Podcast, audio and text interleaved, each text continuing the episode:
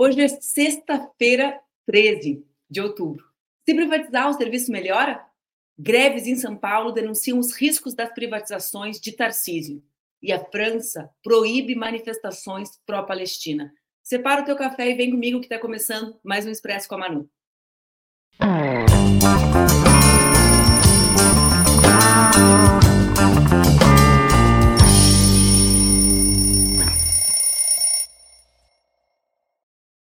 Bom dia, bom dia, bom dia. Sexta-feira 13 chegando e está no ar mais um Expresso com a Manu, meu programa diário que acontece aqui nas redes do Opera Mundi, com transmissão simultânea nas redes Ninja e nas minhas próprias redes.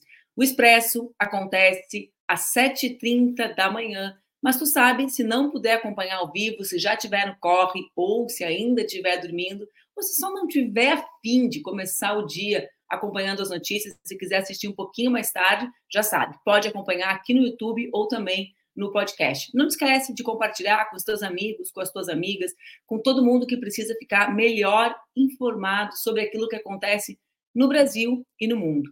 Hoje, vou começar o programa falando rapidamente sobre alguns acontecimentos que me deixaram bastante impressionada com o esforço que tem sido feito para coibir, para proibir qualquer tipo de manifestação que defenda a existência de um Estado palestino e saídas para o conflito. Ontem a gente conversou aqui no Expresso sobre a maneira como as redes sociais têm tornado essa guerra, né, essa etapa do avanço do conflito no Oriente Médio, uma guerra com aparência de torcida organizada, ou seja, que as pessoas escrevem muito pouco, leem muito pouco, descontextualizam historicamente as razões da existência do conflito e se comportam com verdades absolutas. Bom, os impactos disso a gente também viu ainda ontem. O presidente dos Estados Unidos, Biden, fazendo um pronunciamento a partir de conteúdos não verdadeiros e não checados que aconteceram nas redes. Agora vejam as consequências dessa, desse avanço do, do conflito no Oriente Médio na sociedade contra aqueles que têm defendido a existência de um Estado palestino. Ontem, a França proibiu as manifestações pró-Palestina. Mais do que isso, o ministro ordenou que, ordenou que qualquer estrangeiro que participar de uma manifestação seja automaticamente deportado. Como eu não sei se vocês leram a notícia que alguns dias atrás alunos, uh, nos Estados Unidos, as universidades têm organizações de estudantes e de ex-estudantes que são bastante relevantes, sobretudo dos ex-alunos, porque que eles chamam de alumni, porque são aquelas que financiam as atividades das universidades, em grande parte, em grande medida. Bom, diversas organizações de alunos de Harvard fizeram uma manifestação em defesa da, da, da existência de um Estado palestino. E os empresários pediram o nome da lista, a lista com o nome desses alunos para que esses alunos não sejam contratados. No Brasil, a extrema-direita organizou um site para recolher a identificação de estudantes, de professores que, porventura, em algum momento, na sala de aula, defenderem a existência de um Estado palestino. Ora, eh, isso demonstra um pouco né, a maneira como a, a, essa, essa escalada de conflito no Oriente Médio, de Israel contra a, a ofensiva de Israel contra a faixa de Gaza agora, como ela acontece num mundo com, com, crises muito profundas, em que parece que não há mais espaço para o disfarce, para aquela espécie de disfarce hipócrita que era feito até uma década atrás.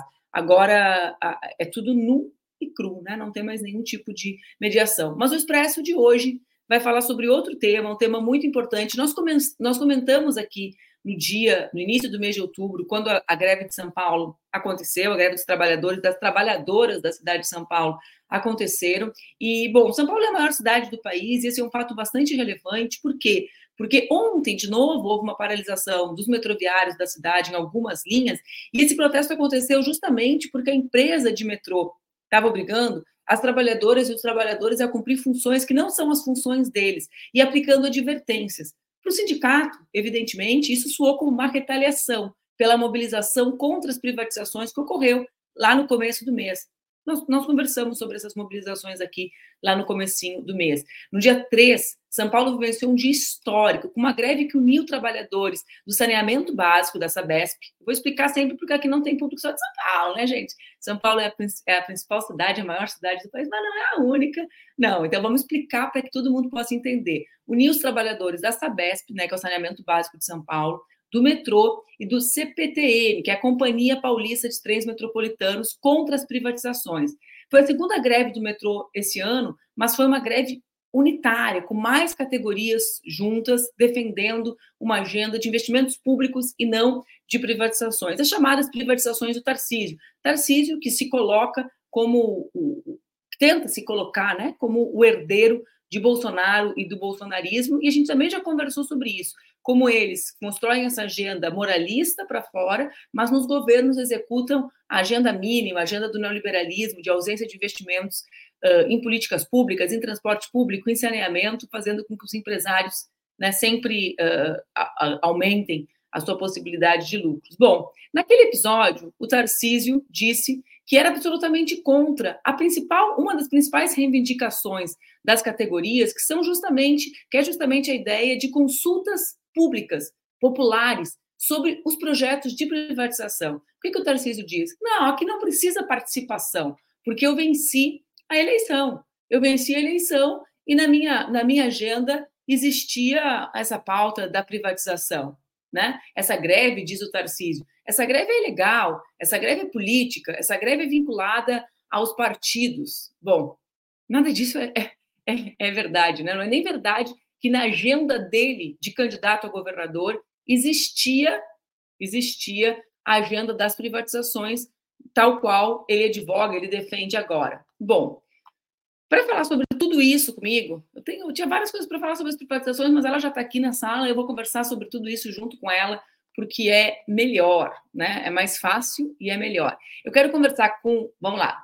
Eu não sei nem se vocês sabem, porque esse é um outro tema do debate, né? Acontece uma greve, uma greve dessa relevância que envolve os trabalhadores do serviço público com uma agenda que é uma das principais agendas, a manutenção do serviço público na principal cidade do país, né? No estado e na principal cidade uh, do país. E essa greve é liderada por uma mulher né, uma mulher que preside o Sindicato dos Metroviários de São Paulo, uma mulher jovem, que é socióloga, que é doutoranda, não sei como ela dá conta, porque a vida de doutoranda é uma vida muito inglória, mas que é metroviária, que é socióloga, que é doutoranda, que é militante, sim, que é uma mulher muito jovem, o que para mim uh, demonstra como as nossas lutas do último período resultam numa militância que consegue fazer a convergência né, entre as demandas da classe trabalhadora e as outras lutas sociais que despontaram na última, sobretudo na última década no nosso país. Essa moça, moça é papo de velho, né, gente?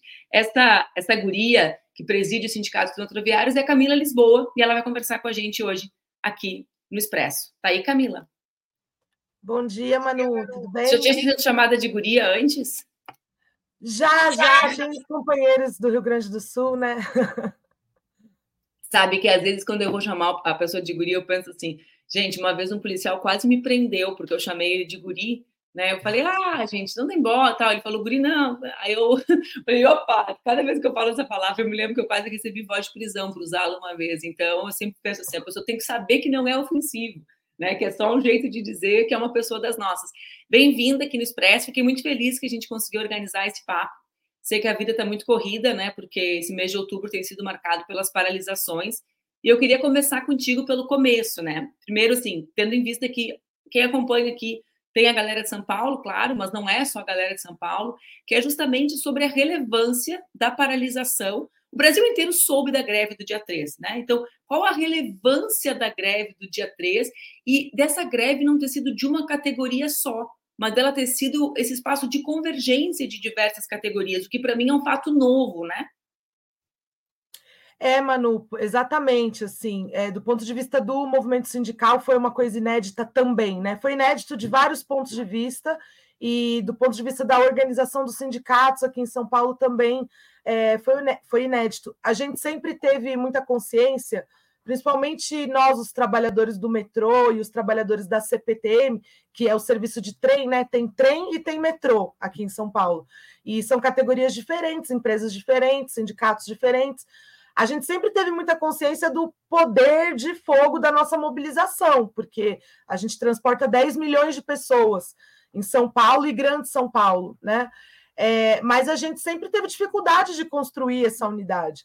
Mas o que, que aconteceu? O governador Tarcísio, que foi eleito no final do ano, ele veio com uma agenda muito agressiva é, em relação às privatizações. Né? A gente sabe que ele é um privatizador, ele foi ministro do governo Bolsonaro, é, inclusive atuou na privatização do metrô de Belo Horizonte, mas na campanha, você tem razão, importante o resgate que você fez. Na campanha eleitoral do final do ano passado, ele não bancou a defesa das privatizações, nem da Sabesp e nem dos trilhos, né? Metrô e trem. No caso da Sabesp, inclusive, ele ficou na defensiva, porque ele chegou a falar que defendia. Aí o candidato que estava no segundo turno com ele, que era o Fernando Haddad, é, é, enfrentou esse discurso da privatização da Sabesp. E, e, isso ficou um, um, pouco impopular e o Tarcísio recuou né, da defesa da privatização da Sabesp. Em relação aos trilhos, ele chegou a dizer que poderia rever os contratos de concessão que já tinham acontecido. Porque o que está acontecendo em São Paulo, tá? São 13 linhas de metrô e trem. Quatro delas foram privatizadas. Estão na mão de um mesmo grupo, o grupo CCR. E desde que a linha 8 e 9 foi privatizada, está acontecendo caos na cidade, assim, todos os dias tem problema, o trem para, trem andando com porta aberta, descarrilamento, velocidade reduzida. Então, está havendo uma experiência concreta das pessoas com a privatização. De comparar. E de, comparar. Né? Não só de saber que piorou aquele ali, mas de entrar na linha 8 e 9, que fazem parte das privatizadas, né? E aí entra numa outra e vê a diferença da qualidade do serviço. Exatamente isso. E aí esse tema foi ganhando relevância, né? Assim, é, a própria é, Rede Globo, os jornais, é, tem que falar sobre o assunto e tem que falar que é da, da Via Mobilidade, não pode, né? Porque é a empresa que está responsável por isso. É, e ao longo do ano ele foi reforçando o discurso dele de que ia privatizar, as pessoas fazendo a experiência com a privatização, podendo comparar. É, e a gente foi se organizando, a gente viu que a força que a gente vai ter para enfrentar esse projeto é a gente unificando as nossas forças, tanto dos trabalhadores do metrô, quanto da Sabesp, quanto da CPTM.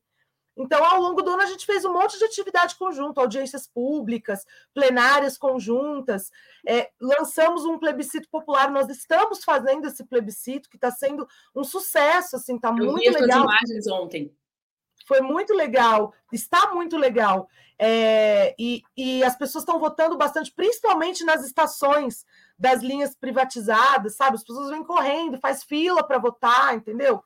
E foi no marco disso que, que uma das ações de enfrentamento com a, com a privatização foi a nossa greve unificada no dia 3. Deixa eu te perguntar uma coisa sobre a greve em si, né? Porque tem sempre os debates muito grandes, assim, e, e eu conheço a tua militância, os debates grandes sobre a questão da, da, luta dos trabalhadores no Brasil. Ah, e as mulheres fazem parte da luta dos trabalhadores ou não fazem? Então, eu tenho duas curiosidades, né? Uma curiosidade com relação à constituição da categoria. A categoria que tu preside, ela é jovem como tu, ou seja, tem essa, tem uma, porque tu é uma mulher muito jovem, né? Ela é uma categoria feminina e jovem. Então, uma pergunta, porque o imaginário nosso meu pelo menos, né? Quando eu vi que tu assumiu a presidência e tal, o Matheus, deputado do Rio Grande do Sul, me falou, né? o Matheus e o Valério, os dois me falaram numa ocasião. Eu falei, cara, que jovem. Eu fiquei olhando, pensando, nossa, nada a ver com o que eu imagino da categoria dos metroviários, né? Então, eu tenho essa curiosidade, por quê? Porque isso denota uma renovação do movimento sindical. Né, de um movimento sindical que já vem com, uma, com, com, construções de um outro período histórico do nosso país. Então, a categoria é parecida contigo? No sentido, tem muita mulher e muito jovem? Não, majoritariamente a categoria masculina. As mulheres são 18% só da categoria. Né? Acho que isso também explica a demora de ter uma mulher presidente. A primeira vez que tem uma mulher isso, presidente. Isso, que eu ia falar. É, é, majoritariamente masculina. Do ponto de vista da idade, obrigada está me chamando de jovem, mas eu tenho 39 anos, vou fazer 40. Não, Camila. Aqui, cada ano, a juventude cresce um ano, sabe? Porque gente, é. eu vou ficando velho e vou olhando, falo 39 mais nova que é uma menina. Mas, assim, do ponto de vista é, de mercado de trabalho, né? É, do, dos próprios censos, assim, eu não sou tão jovem assim, mas, mas você tem razão. Eu sou mais jovem. sindical, sim, né, Camila? Nós com duas certeza. que militância política, a gente sabe, quer dizer, é. presidir um sindicato com tanta relevância com 39 anos, sim, é muito jovem, né? Eu digo comparando com, com, a, com quem preside, com quem chega num espaço tão relevante como é uh, o Sindicato dos Metroviários de São Paulo, né? Sim, sim, sou mais jovem. Desse ponto de vista, sou mais jovem. A, a categoria ela é bastante dividida. Tem gente é, bem mais velha que eu, 30 anos mais velha do que eu na categoria, né? O fato de ser uma categoria que tem uma organização sindical, que tem um, uma força, né? Por causa disso, é, acaba tendo uma característica de que as pessoas ficam trabalhando no metrô, que em geral não é a regra do mercado de trabalho, né? No mercado de trabalho é muita rotatividade. É, no metrô, na CPTM, não, as pessoas ficam por muitos anos. Então, tem muita gente é, muito mais velha do que eu, é, que inclusive é, é, gente que construiu essa tradição de luta dos metroviários, tem um orgulho né, dessa geração é, que, que começou lá nos anos 80, essa luta e tal.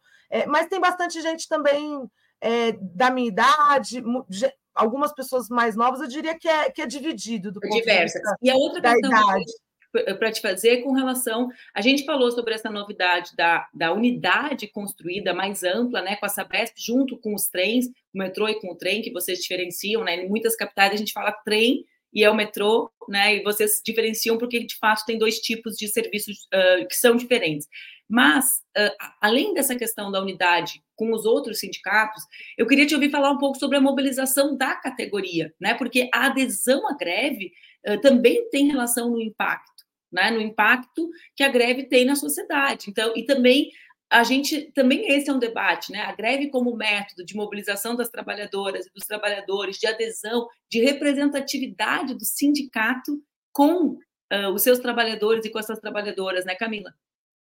Isso me é. surpreendeu é. muito, sabe? Na hora, assim, são as imagens, as reflexões que eu tive que eu estou tentando trazer para o público aqui para que a gente debata junto. Sim, sim, foi muito forte. Assim, um, um, processo de privatização, ele não é uma coisa que acontece em um único dia, né? Vai ter o dia, vai ter o leilão e privatizou. É um processo, a gente tem chamado de processo. E como que se dá esse processo? Com muita destruição das empresas públicas, dos serviços públicos, né? Falta de investimento, não tem concurso público, é, não tem renovação dos equipamentos, é, tem uma ofensiva de terceirização gigantesca. É, e tudo isso vai criando um ambiente horrível de trabalho, né? Isso explica um pouco o que aconteceu ontem, a paralisação foi uma coisa meio assim, meio do nada, mas porque o metrô veio com umas é, advertências meio do nada, né? E o pessoal já estava com, sabe, quando você está com o copo quase cheio, né? Esse é o clima que existe entre os trabalhadores do transporte sobre trilhos, né? Porque não tem concurso público, não tem renovação é, do, do, quadro de funcionários, as pessoas estão trabalhando muito, é, aí o metrô vacila em cumprir acordos que tem da nossa campanha salarial. Isso é, ano após ano, né? Isso é parte é, de falta de investimento. É, o modelo de privatização aqui em São Paulo permite que o governo do estado dê mais dinheiro para as empresas privadas do que para as empresas públicas, o que também gera uma revolta enorme entre os trabalhadores. Eu acho que tudo isso vai compondo é, uma capacidade de mobilização também dos trabalhadores, né? Nesse é, processo, é, nesse processo que tu fala, processo da privatização, isso inclui a ampliação dos terceirizados dentro das linhas? Inclui também. Tem várias atividades que eram, é, há algum tempo atrás, eram feitas pelos é, trabalhadores contratados diretamente pelo metrô, né, os metroviários, e ao longo dos anos é, foi terceirizando. Por exemplo, minha, eu sou agente de estação do metrô. Uma das minhas funções era bilheteira, eu vendia bilhete no metrô. Aí a função da bilheteria foi terceirizada. Começou a ser terceirizada em 2017 e, e completou a terceirização em 2020. É, outra função que foi terceirizada são funções na área da manutenção, serviços de solda, os serviços de manutenção da via permanente.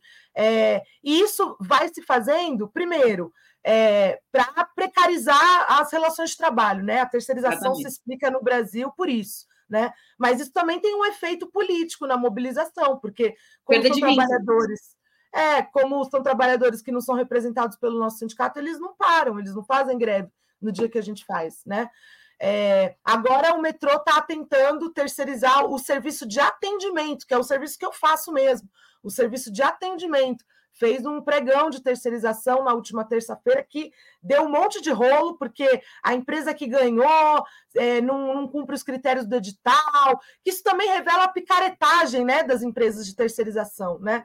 Então, tudo isso que a gente vai vivendo vai, vai criando esse caldo de indignação, de insatisfação das pessoas. Naturalmente, as pessoas estão aflitas com a possibilidade de perder o seu emprego, né? Porque privatização também é isso, é demissão em massa, né? É redução do quadro. Foi isso que a gente viu em todos os processos de privatização que aconteceu, desde os da década de 90 até os mais recentes, né?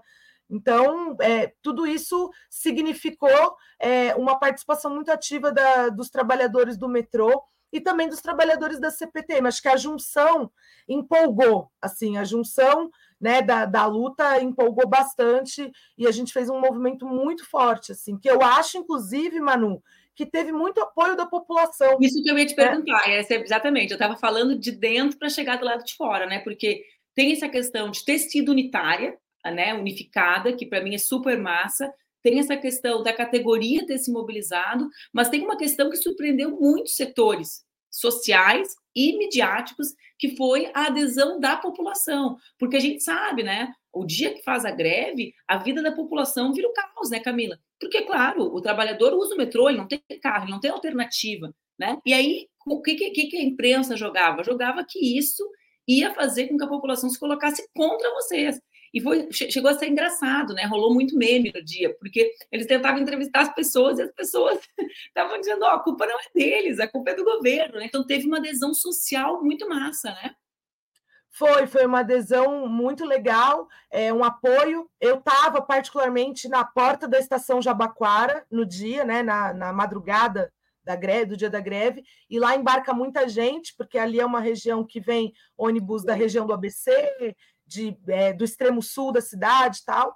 É, e algumas pessoas chegavam para embarcar e a gente conversava, explicava a mobilização. É claro que assim, a gente sabe do impacto que a, que a nossa greve tem sobre as pessoas. É claro que se as pessoas pudessem escolher, vai ter metrô ou não vai ter, a pessoa Óbvio. prefere que tenha. Por isso que a gente fez uma construção. Né? A gente está divulgando essa greve faz tempo, fazendo plebiscito, né? A gente fez um processo de construção é, para a gente ter a opinião pública do nosso lado, porque às vezes o governo, qual a tática do governo? Ele, ele não negocia, não faz nada e aposta no desgaste entre nós e as pessoas que a gente transporta. Né? Sobre então... isso tem, desculpa, Camila, sobre isso tem uma coisa que é importante lembrar, né? Que vocês sugeriram uma catraca aberta e o Tarcísio foi contra. Exatamente, a gente sempre apresentou essa alternativa é, porque precisa ser preservado o nosso direito de protesto, mas ao mesmo tempo temos que pensar no trânsito das pessoas. É, e a gente sempre apresenta essa alternativa. No começo do ano, nós fizemos uma greve e nós lançamos essa alternativa da Catraca Livre e o Tarcísio topou. Aí olha o que aconteceu, Manu. Ele topou, ele mandou carta para gente, falou: ok, eu topo. Foi no Twitter falou: ok, eu topo. Aí nós organizamos a categoria para voltar para os postos de trabalho. Vamos trabalhar de catraca livre. Quando a gente estava assim, a minutos de começar a operação com catraca livre, o governador conseguiu na justiça um mandado de segurança proibindo a catraca livre. E aí nós fomos para a imprensa provar que nós estávamos prontos para atender as pessoas com catraca livre e que o governador que não quis. E aí a gente se retirou, né, continuou a nossa greve e conseguiu provar através da imprensa que a gente estava pronto para atender a catraca livre, que o governador que não quis, ele saiu como um mentiroso, saiu até uma charge dele na Folha de São Paulo como um Pinóquio, né? É, e aí, daquela experiência, dessa vez ele não quis topar, né? Eu acho que se ele topasse, é, com certeza demonstraria uma preocupação real com o trânsito das pessoas, que não é a preocupação real que ele tem, né? Ele proíbe a catraca livre para criar um desgaste, né? E que eu acho que não aconteceu, tá? Na opinião pública, eu acho que a nossa greve foi muito bem vista. É, eu ia falar sobre isso. O pessoal está comentando que a categoria é mobilizada, viu, Camila? Veio bastante gente aqui falar contigo, mas olha só, o que eu tava, uh, o que o pessoal estava comentando é justamente essa imagem que a mídia tenta construir do Tarcísio, né, de ser um bolsonarista uh, mediado, né, de centro, a partir daquela posição dele com relação à reforma tributária aquela, aquela. Só que na prática, os movimentos dele são movimentos todos que o colocam sempre do lado da extrema direita, né? E da direita extrema, porque também a direita brasileira fica se fazendo de muito diferente da extrema direita, mas na hora H, na agenda econômica, eles sempre ficam eles entre eles e contra nós. Então, esse tipo de atitude de proibir a catraca livre, né? ou seja, de qualquer esforço de mediação, de apostar no conflito, de fazer piadinha com a greve enquanto a greve está rolando para elevar os ânimos, é exatamente o tipo de tática que o Bolsonaro adotava. Pode ter uma cara melhor, porque pior que a do Bolsonaro parece impossível no momento, né? Não vou dizer que é, mas pode ter essa cara melhor, um pouco mais inteligente na maneira de. Mas na prática, a agenda é a mesma, né? A agenda é a mesma. É, no tema das privatizações, é, ele tem um apoio grande, inclusive da direita é, que, que, lutou contra o Bolsonaro, porque teve uma direita aí que, que foi contra o bolsonarismo, né, num período, é, mas, do, mas to, essa direita toda se junta é, em relação a essa agenda econômica. Assim. Inclusive, um destaque que a gente é, dá para a greve do dia 3 é, foi o fato da gente ter tido pouquíssima, é, pouco, pouquíssimo espaço na, na, chamada mídia corporativa, né? Nas, nas, grandes mídias. Por exemplo, sempre que a gente faz greve, a gente entra ao vivo no Bom Dia São Paulo, que é o jornal local aqui, né, da Rede Globo. Sim. Já entrei ao vivo várias vezes, outro, outros companheiros já entraram também. A gente entra ao vivo porque é, eles dão um espaço para o sindicato, para os trabalhadores se pronunciarem. E dessa vez eu estava ali, eu mandei mensagem lá para o Bocardi, eu falei, estou aqui, estou pronta, vamos lá. E eles não deixaram a gente entrar ao vivo. Eles fizeram uma entrevista gravada, né? Aí depois, na parte da tarde, o governador e o prefeito da cidade foram entrevistados ao vivo no programa do Estúdio I, da Globo News. Quando a gente soube que ia ter essa entrevista, é, a gente fez, através do meu perfil no Twitter, a gente fez uma campanha para Andréa Sadi, recebam os trabalhadores, ouça o lado dos trabalhadores, tal. uma campanha que deu maior repercussão lá no, no Twitter.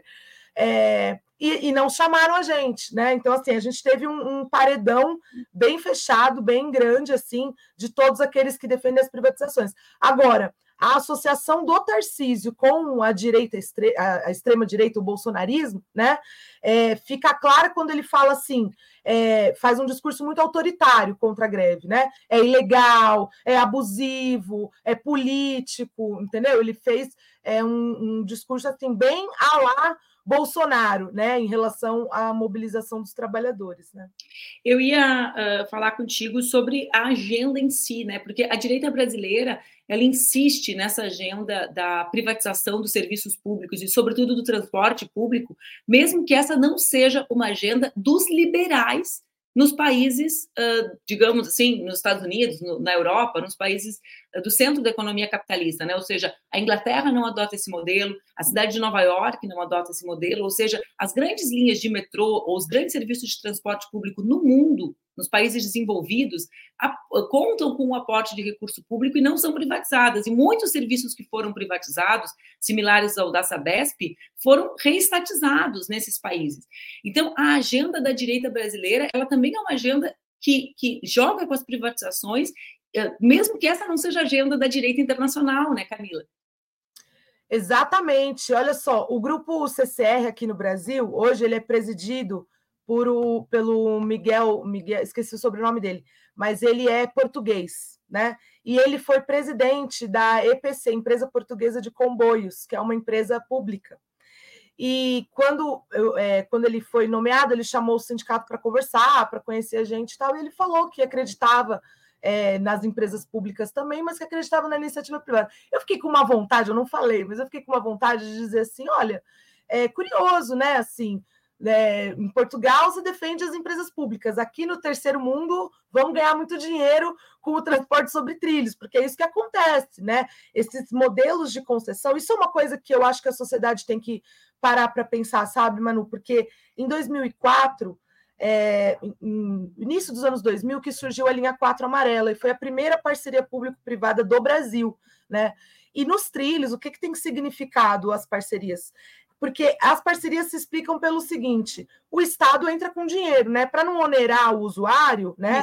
É, o Estado entra com dinheiro. Só que aí o que, que as empresas pedem? Muito dinheiro do Estado, entendeu? Para dar muita garantia, entendeu? Então, assim, esses contratos eles garantem que por 30 anos as empresas privadas vão ter lucro. Por 30 anos. Se não andar nenhum passageiro na linha amarela, nem na linha 5, nem na linha 8, nem na linha 9, o lucro da empresa está garantido, porque o Estado vai dar, porque isso é uma obrigação contratual. Então, assim, sabe, é uma coisa que virou um lugar de ganhar muito dinheiro. Né? É, e eu acho que tem muita gente que ganha muito dinheiro com isso, que vai para Nova York, anda no metrô público. Acho massa, posta foto nos azulejinhos da estação. Exatamente, exatamente. É um modelo assim que, é, na verdade, tem servido, inclusive, para investidores estrangeiros ganharem muito dinheiro. Uma das investidoras do grupo CCR é a BlackRock, sabe? Aquela empresa de ativos lá, entendeu? Tem 15% de participação no grupo CCR, entendeu? Então, assim, no país deles, beleza, metrô público, assim, no terceiro mundo vamos ganhar muito dinheiro e deixar o transporte ruim. E, e olha só, eu, eu falei sobre isso porque eu estava conversando contigo e me lembrando da, de um livro que tem sobre junho de 2013, não é sobre junho de 2013, é também sobre junho de 2013, que é aquele livro do Roberto Andrés que chama Razão dos Centavos.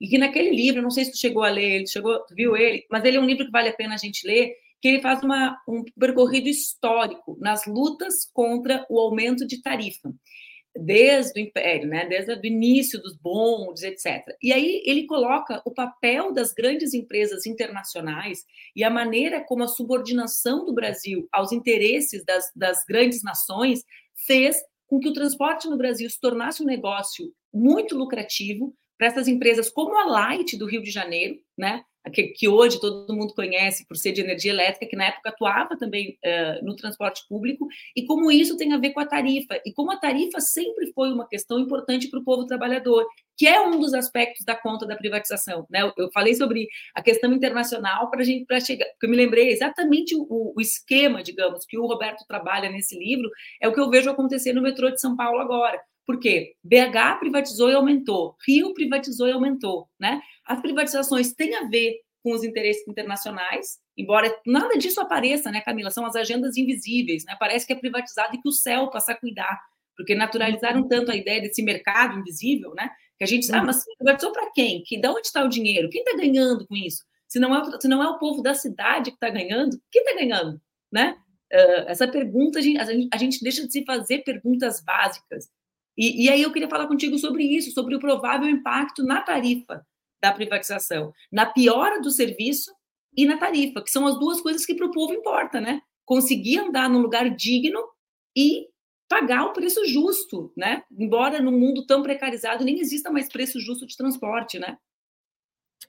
Exatamente, assim, na verdade, em relação ao transporte, eu acho que a gente está com um debate no Brasil muito lá atrás, né? Porque assim, é, o transporte é direito social, né? Isso daí não é opinião minha, está é, tá na Constituição do país, né? É um direito social equiparado à saúde, educação.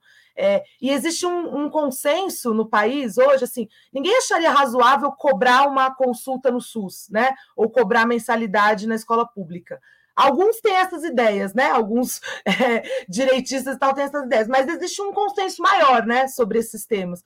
É, eu acho que esse, essa naturalização tinha que ser também em relação à tarifa do transporte. Né? Eu acho que o certo para garantir um acesso de verdade tinha que existir tarifa zero e tinha que ter subsídio do Estado para garantir a tarifa zero, porque às vezes a pessoa ela consegue uma consulta gratuita no SUS, mas ela não pode ter acesso a essa consulta porque ela não tem dinheiro para pagar a passagem. Né? Então, assim, é, um, é, é, a dificuldade de um direito social que dificulta outro direito social. Um é, um é gratuito, o outro não é, e aí cria esse problema. Né? Então, é, temos esse problema. O que acontece com a mercantilização do transporte é o inverso disso, é deixar as tarifas mais caras.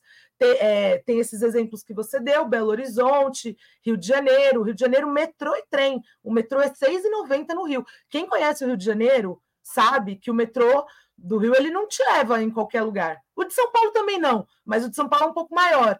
É, supervia do Rio de Janeiro, quem depende da supervia, assim, é, é muito triste a vida do povo que depende da supervia. Eu vi todo mundo lá, os jornalistas da Globo falando de, é, de privatizar e tal, fiquei imaginando, será que elas pegam supervia? Acho que elas não pegam, e realmente não pegam, porque é um trajeto que provavelmente quem mora na Zona Sul do Rio de Janeiro não, não precisa, nem sabe o que é, né? Supervia Central do Brasil, nem sabe o que é. Mas, enfim, agora tem um modelo que se desenvolveu aqui em São Paulo e que é o que a gente está lutando contra, é o seguinte: é, foi criado aqui, desde a primeira privatização, uma Câmara de Compensação das Tarifas. Isso. O dinheiro das tarifas vai tudo para essa Câmara. Aí a prioridade da distribuição é para as empresas privadas. Primeiro vai para a linha 4, depois para a linha 5, depois para a linha 8 e 9. Aí depois vai para o metrô público e depois vai para a CPTM pública. Então, tem vezes que, para garantir o lucro contratual das empresas privadas, tira dinheiro do metrô público para colocar na, nas empresas privadas. É, é assim que está rolando. Se privatizar todas as linhas, eles não vão mais ter de onde tirar o dinheiro. Não vão ter empresa pública para tirar dinheiro. Vai tirar o dinheiro da onde? Vai tirar dinheiro do bolso das pessoas, vai aumentar a tarifa.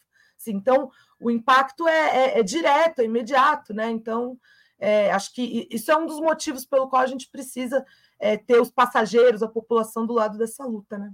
E é, eu quero tentar. A gente nunca fica muito mais de 30 minutos. Eu tenho um monte de coisa para conversar contigo. Eu queria falar de muitas outras coisas para além uh, da greve. Esse tema da tarifa ele é relevante por várias razões, né? Porque também a elite brasileira, essa mesma que nem que, que se associa aos interesses internacionais para privatizar, como tu bem disseste, ela adora o sistema de transporte coletivo público das grandes capitais do mundo. Então, eles vêm para Nova York, fazem foto, bonito. Ah, em Nova York funciona, né? Eles não dão bola que está cheio de rato andando no metrô, né? Porque eles acham chique que o de Nova York funciona. Ou então eles vão para Paris e adoram dizer, ai, nem precisei andar, né? Fiquei só caminhando e andando de metrô, mesmo que esteja chovendo, mesmo que esteja na Paris, é chique isso.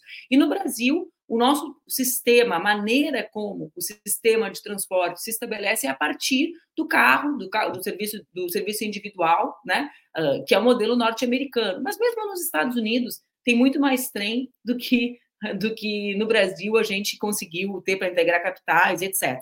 Por que, que eu estou dizendo isso? Porque também a elite que defende a privatização, como tu disseste, é a que não é usuária do serviço. Assim como é a mesma elite que menospreza o SUS. E aí, quando o Faustão faz o transplante, né, a partir do Sistema Único de Saúde, fica surpresa né, com, com o que representa o serviço público. Então, na prática, Camila, e era isso que eu queria uh, te perguntar, a, a greve, a, a, os, os usuários, a greve, ela tem uma relação muito com as camadas populares da cidade, não tem? É, é, é os trabalhadores e o povão, para usar uma expressão popular, é isso? É, é, exatamente isso. A gente transporta, tanto no metrô quanto no trem, é, a, a, o povo trabalhador da cidade de São Paulo. Assim, a enorme maioria. É, já, a gente já teve acesso a pesquisas. Eu mesma, na minha pesquisa de mestrado, fiz essa, esse, esse quadro socioeconômico dos usuários do metrô. É, a enorme maioria são, assim, é, para usar uma classificação mais comum, né? Classe A, B, C, D, tem várias críticas a essa Temos. classificação, mas, mas só para a gente é, ter uma noção, a grande maioria são das classes C e D. A, a, a maioria das pessoas, considerando né, renda e tal, a grande maioria. Porque a grande maioria da população de São Paulo e do Brasil, é, e porque é quem precisa do transporte público, é isso, é quem não tem, não tem carro ou não tem condição de manter, de utilizar o carro todos os dias, né? Porque isso também tem um custo, então é a grande maioria, principalmente falando é, das regiões mais de periferia, nas linhas, por exemplo, eu trabalho na linha 3 vermelha que pega o pessoal da Zona Leste. A Zona Leste é a região mais populosa da cidade de São Paulo, né? Então, é onde tem o grosso do, do povo trabalhador. E nas linhas de trem, nas linhas da CPTM, são linhas que fazem relação com mais 23 cidades da região metropolitana e que fazem aquele movimento do seguinte, né? As pessoas dormem em cidades da região metropolitana e trabalham em São Paulo, porque existe uma concentração de emprego na capital, né? Então, e são essas pessoas que são transportadas todos os dias por esses serviços, né? É, e são essas pessoas que estão sofrendo o caos da, da privatização. Na, a linha 9, Manu, é a linha que traz é, o pessoal da região do Grajaú, que também é uma, da, uma das regiões mais populosas e mais pobres da cidade de São Paulo. Assim. E são essas pessoas que estão se prejudicando demais com os atrasos. Eu conheço gente que teve que reorganizar a sua vida por causa dos atrasos da linha 8 e da linha 9. Teve que mudar o local de emprego, sabe? Porque é, virou um caos. E por que, que começou a ter os problemas? Porque a empresa também não investe em manutenção. Né? A linha nova era uma das lucro melhores... garantido, né? Por que, que ela vai investir se ela tem um contrato que garante lucro, né, Camila? Exatamente, exatamente. Para que, que vai dentro investir? Da lógica do capital, dentro da lógica deles, não tem nenhum, nenhum, nenhum sentido. É. E é muito irresponsável, porque nós estamos falando também do transporte de milhares de pessoas, né? Uma composição do metrô lotada leva duas mil pessoas. Então, assim, uma composição de trem deve levar um pouco mais ou um pouco menos do que isso, assim. É, é muita irresponsabilidade, né? Não investir em manutenção, assim, estando sujeito a situações, né, é, graves. Ainda bem que ainda não, que não aconteceu nada e vamos sempre lutar para nunca acontecer mas assim é uma coisa que é, a sociedade tem que olhar, né, atenta, preocupada, né, assim, é, porque essa, essas composições transportam muitas pessoas, então, é, e, e, eu acho que revela esse desleixo mesmo. Ah, é o povão, não tem problema andar com a porta aberta. Olha uma situação que aconteceu, Manu, que interessante. Teve o Festival The Town aqui em São Paulo, né? Vários shows, vários artistas e tal. É, até gostaria de ir, mas caríssimo o ingresso e tal, enfim. Aí o, o festival. É, o festival aconteceu na região da estação Autódromo Interlagos, porque foi no autódromo, né? É, e, a, e, a, linha que a, atende lá é a linha 9, privatizada. Aí a empresa, o Grupo CCR, a Via Mobilidade, fez um expresso de town que custava 40 reais. Uh. Para as pessoas, é, para as pessoas fazerem uma experiência, não uma viagem, é uma experiência, entendeu? É, e aí eles é, definiram uma quantidade de trens para atender a este serviço exclusivo, a experiência do Detal, e uma quantidade de trens para atender o cotidiano. Na época, o nosso sindicato entrou com uma ação contra isso, porque, tipo, como é que um serviço público, um trem público, vai cobrar 40 reais, né? Isso está quebrando o contrato e tudo mais. Aí a juíza disse na época o seguinte: não, mas eles não estão quebrando o contrato porque no contrato está previsto que eles podem fazer serviços complementares. Aí, beleza, não deu, a gente pediu a liminar lá, não deu a nossa liminar. Só que no dia, no primeiro dia do detal, um pantógrafo pegou fogo. O pantógrafo é o aparelho que alimenta de energia as vias para o trem andar. O pantógrafo pegou fogo, a linha 9 parou. Mas qual foi o trem que não parou? O de 40 reais. Os ricos e famosos. Reais, é, o de 40 reais funcionou normalmente, mas o trem de 4,40 que estava atendendo as pessoas que precisam trabalhar, porque de sábado o povo trabalha, esse trem ficou parado, entendeu? Então, assim, isso, isso, acho que isso é emblemático do que é uma visão privatista, uma visão mercantilista num serviço público, né? É, e eu acho que a gente, é, a mobilização de vocês também colocou de volta a agenda do dia, embora não seja a agenda dela, a ideia do sonho da tarifa zero, né? Eu vivo numa cidade nos Estados Unidos nesse ano que eu estou fazendo meu doutorado aqui, que eu não pago ônibus, né? Eu entro no ônibus, eu desço do ônibus nos Estados Unidos, gente né? E não é uma, não, não é governada pelo Bernie Sanders, né? É uma coisa comum. É, não é socialismo, é, né? Não tô, eu não tô, como é que eles, não tô em Cuba, como vocês dizem que eu tinha que estar, nos Estados Unidos, eu não pago ônibus, eu entro, eu desço várias vezes no dia, né? Isso facilita a mobilidade de toda a cidade, diminui o número de carros, faz com que. E não é perfeito, óbvio que não é perfeito, né? Tem, mas é gratuito. Então, eu, eu vi, achei massa, até, até pedi para as gurias, ah, gurias, vamos botar o vídeo dela falando, né? Algumas influencers falando, ah, tem que ser tarifa zero, né? O pouco, por quê? Porque numa sociedade também com uma crise, com crises cada vez maiores, né, Camila? A gente está falando de trabalhadores que não são seletistas. A gente está falando de trabalhadores que se deslocam muitas vezes para pegar a bicicleta no centro e fazer entrega, né? E nem a bicicleta é deles, vão lá na maquininha pegar a bicicleta dos bancos ou de quem financia para conseguir fazer o seu corre do dia. Então, também devolveu, uh, digamos, para alguns setores, embora seja um setor muito pequeno, mesmo da esquerda que defenda, a ideia de que o transporte é um direito social, como tu falou lá no início, né? Exatamente, essa ideia é, ela precisa ser resgatada, ser divulgada, né? Assim, porque me incomoda muito esse é, é o, o consenso de que, ah, não, tarifa tem que cobrar. Como assim tarifa tem que cobrar, sabe? E as pessoas, quantas vezes, Manu, eu trabalhando na estação, na, na catraca, não vem pessoas pedir para passar para procurar emprego, sabe? A gente vive, a, por exemplo, de, é, a partir de 2015, 2016, a gente vê a crise no transporte, a crise econômica, a crise social claro. no transporte público, sabe? Muitas pessoas, ah, eu tô, é, consegui uma entrevista de emprego, eu não tenho dinheiro né? É, quantas vezes a gente não viveu isso? Isso mostra que a tarifa ela realmente ela, ela cria uma barreira. Saiu uma pesquisa recente da rede Nossa São Paulo, que é uma, uma, uma rede de, de, pesquisa e tal que, sobre a cidade de São Paulo, e eles é, fazem estudos sobre várias áreas, mercado de trabalho, mobilidade, e na mobilidade é, a tarifa continua sendo um impeditivo para a pessoa fazer coisas. É, a, a, tarifa claro. continua sendo uma forma da pessoa. de graça, mas não chega no teatro, tem o um show de graça, mas não chega no show, né? Óbvio. Exatamente, exatamente. Ó, eu quero terminar te fazendo uma pergunta que parece que não tem nada a ver com isso, mas tem, posso? A Camila claro. tenta não ser sacana. Já... Quando o cara fala isso, né, Camila? Já fala, o que, que essa mulher vai me perguntar às oito da manhã? Não, eu quero uh, saber, uh, falar contigo de um assunto que surge muito aqui, né? Que as pessoas falam que é um debate muito atual na esquerda, muito sacana na minha interpretação, mas que é: tu é presidente do sindicato, comandou acho que a maior greve do país esse ano, né? Na minha cabeça é, pelo menos na minha memória, não busco no país nenhuma mobilização com a dimensão que teve a greve de 3 de outubro das categorias que unificadamente estava conduzindo. Uh, e tu é uma mulher de esquerda, feminista, existe contradição entre conseguir enxergar a questão dos trabalhadores, né, do Estado, das políticas sociais e a questão de gênero e a luta das mulheres feministas? Existe uma contradição nisso ou não? Não, eu acho que não existe contradição nenhuma, muito pelo contrário. Por exemplo, a gente estava falando do perfil dos usuários do metrô, do trem.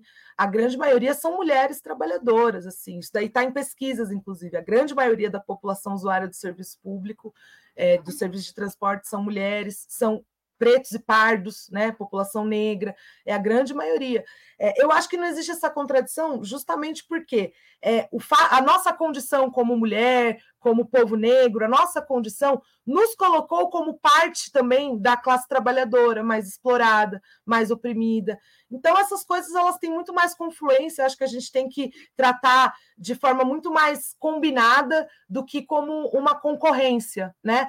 É, embora eu acho assim que representatividade importa, sim, né? Eu acho que faz diferença os usuários do metrô verem uma dirigente da greve mais parecida com eles, eu acho que isso faz diferença, né? Mas é, é, o fato de eu estar dando peso para a representatividade não quer dizer que eu nego a relação de classe, da luta dos trabalhadores, não quer dizer nada disso. Eu acho que essas coisas têm é, bastante confluência. Eu acho que o desafio da esquerda, o desafio da luta feminista e da luta classista é justamente combinar. O que eu acho também é que às vezes as pessoas tentam separar para manter poder né? Então, assim, já vi muito homem no movimento sindical falar assim: não, mas o importante é a luta de classe. Mas ele está falando isso para ele não promover uhum. uma mulher, para botar do lado dele, né? Isso acontece no, no, mundo sindical, no mundo da política institucional, né? No, da política partidária também, né? Mas eu acho que são barreiras que se cria para que, que enfraquece cada luta, né? Ao invés de fortalecer todas. Eu fico pensando assim, né? A minha experiência com a questão urbana uma mulher que é mãe, por exemplo, e que tem que se deslocar de trem ou de ônibus, já que a gente estava falando de tarifa, né? E não só do transporte, de trem, de ônibus, da maneira que for a partir do transporte público, para levar a filha na creche e depois no trabalho, isso significa duas viagens, porque ela não abre a porta do ônibus e atira a criança para fora na porta da creche, né? Ela tem que descer, ela tem que entregar, ela tem que pegar a bolsa da criança, ela tem que conversar, ela tem que dizer que teve febre de noite, ela tem que, ela perde um tempo da vida dela ali. Então, se a gente desconecta a questão do trabalho com a vida real da classe trabalhadora, aí a gente acha contradição, né? Porque a vida real da classe trabalhadora é só a luta ali, fica ali no sindicato, ergue o braço, grita. Só que a vida real da classe é isso. É a marmitinha que o cara leva para comer enquanto está na obra. Quem cozinhou? Ah, a mulher, mas essa mulher não estava trabalhando, estava, só que ela ficou acordada até mais tarde.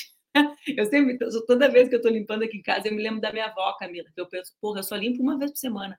A minha avó, todos os dias, eu deitava na cama e via ela passando pano no chão, limpando as privadas. Tanto que ela dizia: Eu não fiz nada da minha vida, mas eu sou uma exímia limpadora de privadas, né? Então, todos os dias, era a vida dela, ali da família da classe trabalhadora. Meu avô trabalhava, deitava, quando ele acordava, o café estava na mesa, todo santo dia. Ele dormia, ela limpava, ele acordava, estava pronto. Ela dormia ali quatro horas, né? Porque ela tinha que dar conta. Então, se a gente desconecta a vida real da classe, a gente vê contradição. Agora, se, se a gente se conecta, não, né? Exatamente. É, você deve ter visto, acho que você até postou a dona Fátima falando no dia da greve, né? É, dona Fátima é maravilhosa, estou tentando encontrar com ela. É, ah, vamos fazer assim, um chamado nas nossas redes. Você já fez chamado, é, Camila? Eu, eu fiz, eu fiz no Twitter e estou em contato com o repórter que, que entrevistou ah. ela. Não, a gente vai fazer uma corrente, galera. Dona Fátima, é. a senhora é a nossa ídola. A Camila quer lhe encontrar para lhe dar uma caixa de bombom. Eu mando a caixa de bombom. A Camila nem falou dela. É, exatamente. Mas, mas ali é uma, é uma expressão da, da luta da mulher trabalhadora, né? Olha a idade dela, né? Ó, ela falou que fica três horas no, no para chegar no serviço, ela mora na região do Grajaú, né? Assim, isso é uma expressão. Aquela, esta situação demanda uma luta com uma visão de classe e uma visão de gênero, combinadas, não é? Ou uma coisa ou outra, mas são coisas combinadas, né? Então, eu acho que é, a esquerda de luta tem que olhar bem, não só a esquerda, né? Mas assim, é que mas esse debate tem que cuidar da gente, né, Camila? Oi? Ah, deixa, se a esquerda olhar para a gente já tá bom, porque a gente tem que cuidar da gente. Já ajuda bastante. Já dá uma ajudada, porque deixa eles se preocupar com eles. A gente está preocupado mesmo e como é que a gente consegue dialogar mais com as trabalhadoras. Ó, adorei conversar contigo. Falei para Camila, porra, é foda, a pessoa já chega às sete e meia da manhã de batom vermelho. Eu fiquei aqui, ó, chega já arrasando. Adorei, viu? Obrigada por ter vindo aqui no Expresso. E boa luta para você. Assim, parabéns mesmo. Eu fiquei muito feliz de ver a classe trabalhadora tão mobilizada em São Paulo com o comando de uma galera que está vindo.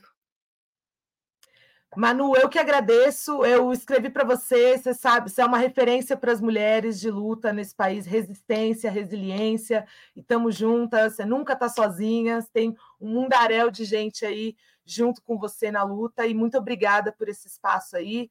E estamos juntas. Tamo junto, um beijo, obrigada. Que massa, Camila, né, gente? Agora vocês estão conhecendo, vocês podem acompanhar ela nas redes, podem ajudar a compartilhar conteúdo de apoio às mobilizações das trabalhadoras e dos trabalhadores do metrô, dos trens, da Sabesp, da cidade de vocês. É bom que vocês acompanhem. Por exemplo, a Carris em Porto Alegre foi privatizada com muita resistência das trabalhadoras, mas com baixa adesão social. Porque, como disse a Camila, a venda não se dá num dia, né? É um processo, né? Lá em Porto Alegre foi, fizeram, precarizaram, precarizaram, precarizaram o serviço. Um dia que privatizou, o povo já estava até desconectado da, da, empresa que tinha sido a melhor empresa de transporte público do Brasil.